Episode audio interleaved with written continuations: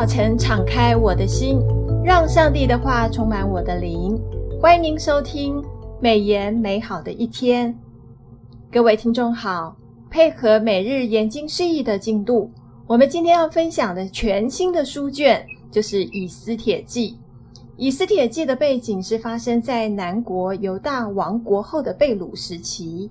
时间大概是在公元前四百八十五年到公元前四百六十五年，亚哈水鲁王，也就是薛西斯一世期间，经文中记述了呃犹大人寄居异邦的处境。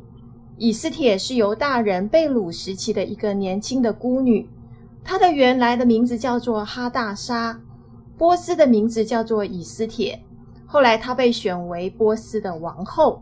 经卷中记载了以色列王后冒着生命危险挽救了犹大全族被灭亡的危机。杨牧师平安，各位姐妹平安，听众朋友大家好。嗯，我们第一个问题，我就是要请教你哦。以斯帖记是圣经中很受争议的一卷书卷，虽然它的情节很峰回路转哦，引人入胜，但是经文中没有提到上帝的名。以及一般经卷中的神学性，那我想请问杨牧师，你如何看待以斯帖记呢？啊，我在回答淑美姐妹提问之前，先考一下听众朋友啊。圣经当中以女孩子的名字命名的书只有两卷书，请问是哪两卷书呢？我知道有一卷一定是以斯帖。哦对，有一卷是已经有答案了，就是今天讨论的《以斯帖记》。另外一卷呢，其实是《路德记》啊，《路德记》啊，就是摩亚人路德，还记得吗？记得。啊、那听众朋友有答对了吗？呃，无论你有没有答对哈，那我都要鼓励你哈，一定要把这卷书好好的研究哈。那。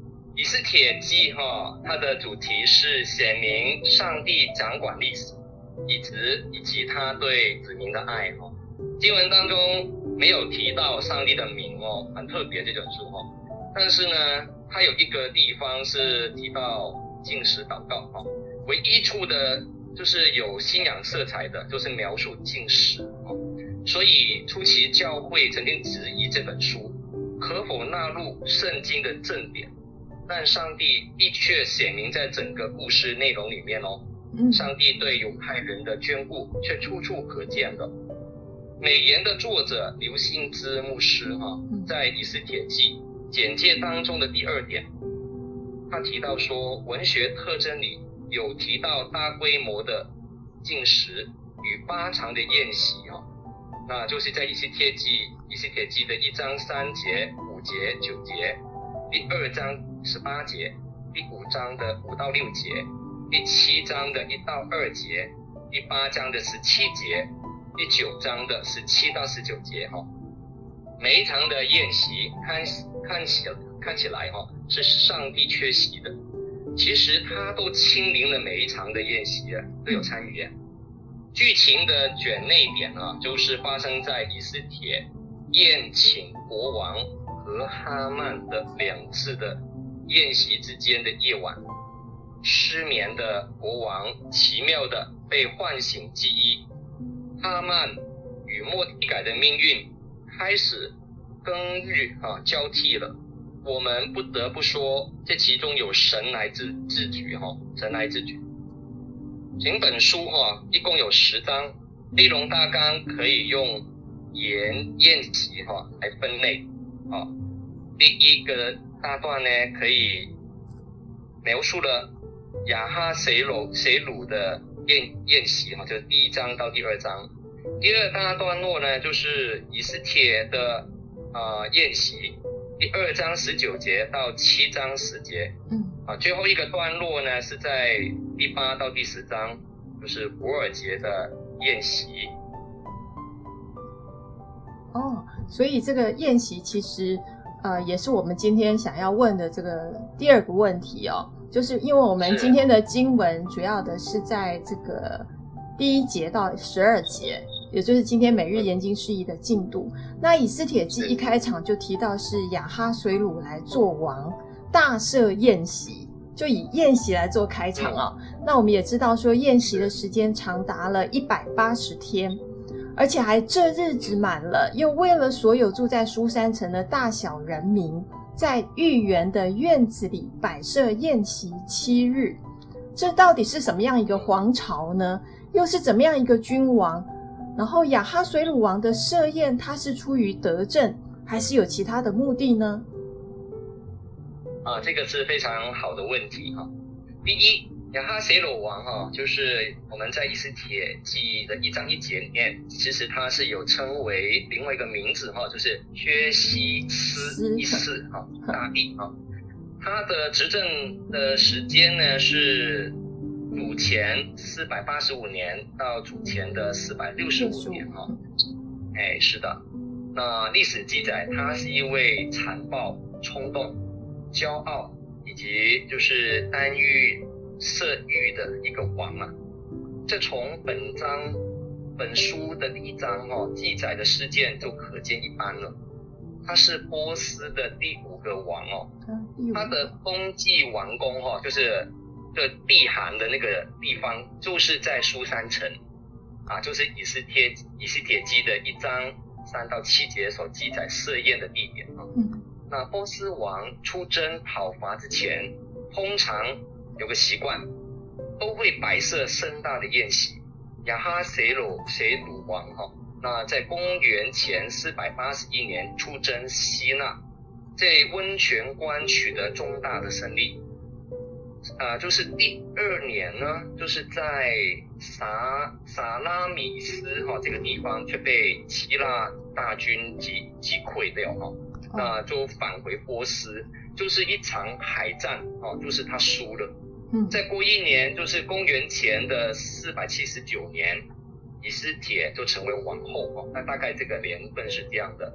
那第二方面，波斯是古代四西亚四大帝国啊，包括亚述啊、巴比伦啊、波斯啊，还有希腊。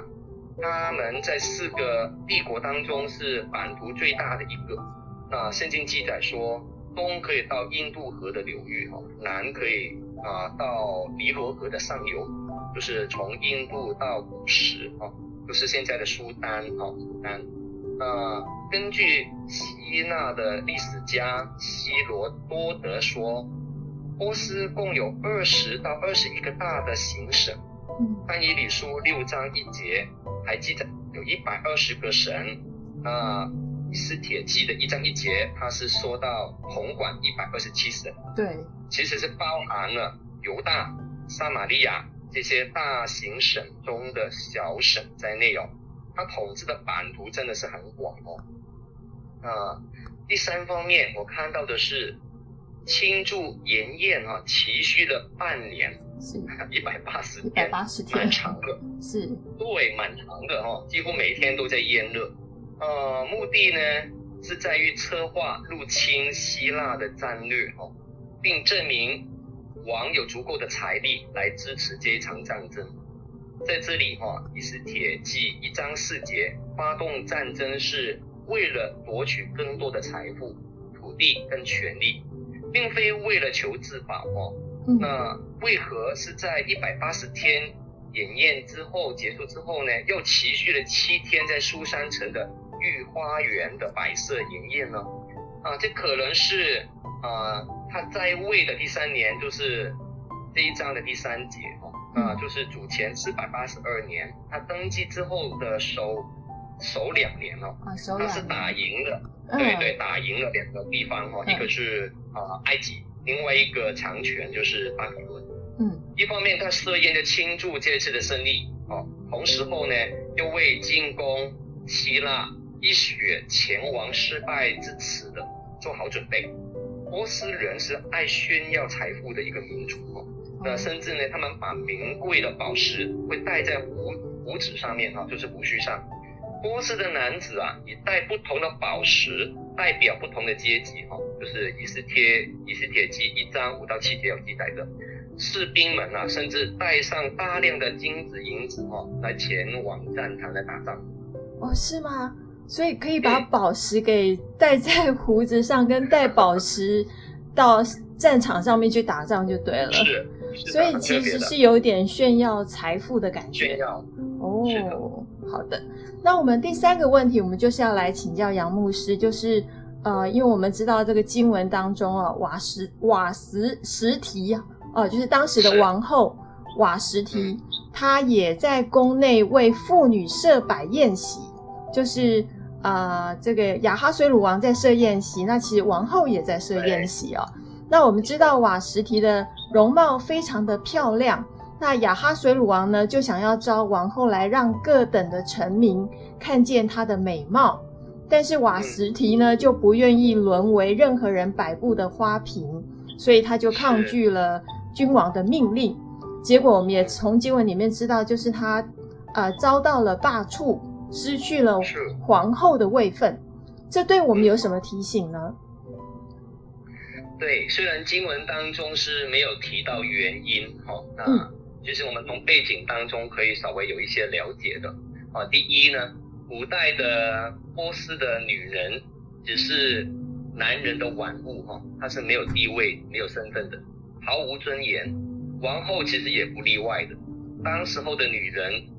有两种的身份可以到王的面前哦，就是啊、呃、来露脸的，就是跟其他的男人一起露脸的，就是歌妓啊歌唱的妓女，以及跳舞的女孩子哦，为了表演啊庆祝的时候才可以露脸的啊，一般的场合他们是不会公开露脸的哦。那这个现在目前中东的女孩子有这样的一些的影响，也会有有这样的一个风俗哦。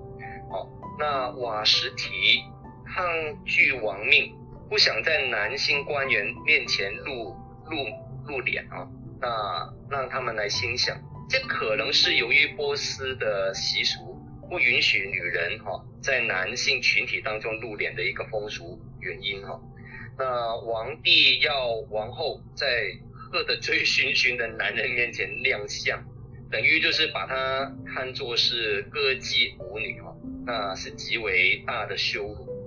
那在女人要绝对服从男人的一个世界里面，王后这么大胆的敢说不，确实需要很大的勇气。嗯，啊，第二方面有另外一个说法，据说啊，那时候的瓦实提王后已经怀孕了，她怀了就是王帝的一个孩子哈，啊，叫做亚达薛西啊，他是这个这个小孩呢是生生于公元前四百八十三年。那据推测，因为怀孕的过程是不舒服，她也不想公开在男人的一个呃场合里面露脸，她心中其实有很多的矛盾哈，到底要随从波斯的习俗呢？继续在王宫里面招呼这些就是达官贵人的啊，就是太太们设摆筵席啊，就是以斯帖记啊一章九节所记载的啊，不在男人当中露脸。亦或是听从王命呢？这是非常难做的决定。是，最后她还是选择抗拒犯罪的丈夫，啊、呃，希望他晚一些时间酒酒醒啊，那能够醒悟过来。瓦实提王后对丈夫的抗命跟不顺服，顿时也让啊、呃、作为君王的颜面哦扫地哈，恼羞成怒，埋下了废后的决定。我也提到第三个原因哈，就是很谢谢淑美姐妹昨天她有分享温永生牧师的第三个啊找到的看法。嗯，那为什么拒绝来到我面前呢？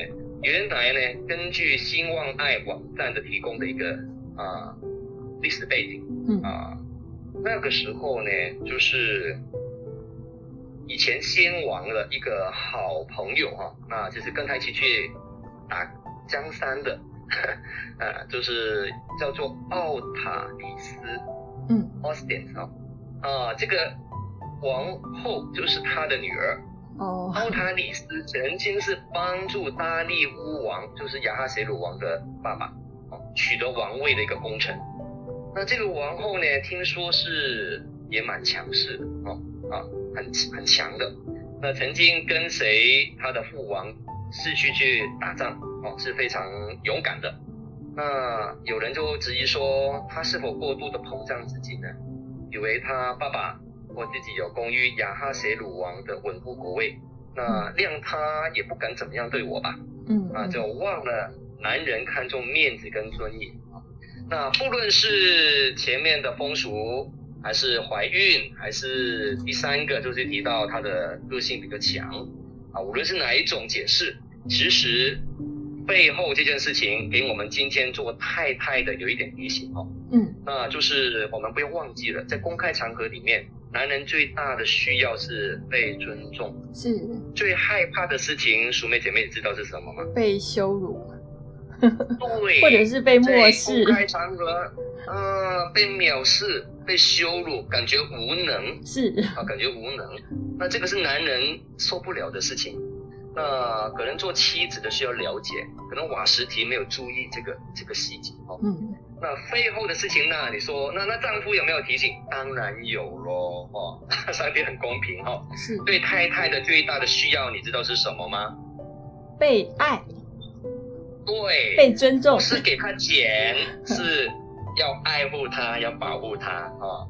那你知道太太最害怕的事情是什么？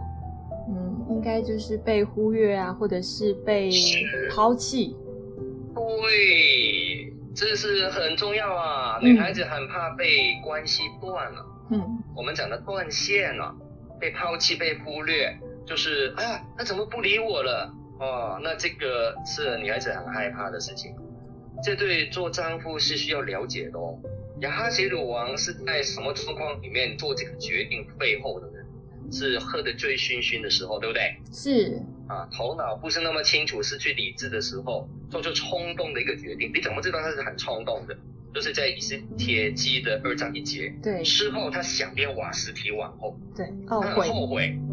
很懊悔。对。所以啊，这提醒我们了，头脑不清楚，这深入当下，你要不要做重大的决定？不要，不要，千万不要。是是，是。有很多夫妻吵架哦，我们离了算了哦，那千万不能 不能做这样的决定哦，因为十之八九你会后悔的哦。是。呃，不要在情绪高涨底下做重要的决定，也不要想做什么就去做什么，一定要三三思而后行。是的，我们要三思而后行哦。其实今天那个呃杨牧师的分享非常的精彩哦。我们以往我在读这个以斯帖记的时候，呃看到的就是这个很精彩的情节，就是一个国王如何的去宴请他的这个臣民，然后一个王后如何去抵触她的丈夫，结果中间的这个过程其实是很精彩。但没有想到，它背后的意涵有这么多，有彼此的顺服，有要操练我们的个人，就是不要骄傲，不要好大喜功，还有夫妻之间的关系必须要好好的相处哦，然后不要醉酒，不要在不理性的情况之下说出啊、呃、令自己懊悔的话。其实这短短的十二节经文却看见这么多的亮光，所以我们谢谢杨牧师，不客气。好，我们今天美言美好的一天就分享到此，谢谢您的收听。美言美好的一天是读经会所设立的节目，我们推动读圣经，推动信仰融入生活，让见证温暖你的心。若是你喜欢这样的节目，别忘了留言订阅我们的频道。对于我们的事工，若是你有感动要奉献的，也欢迎您到国际读经会官网来做进一步的了解。愿上帝的话语丰富充满我们的生活，使大家福杯满溢。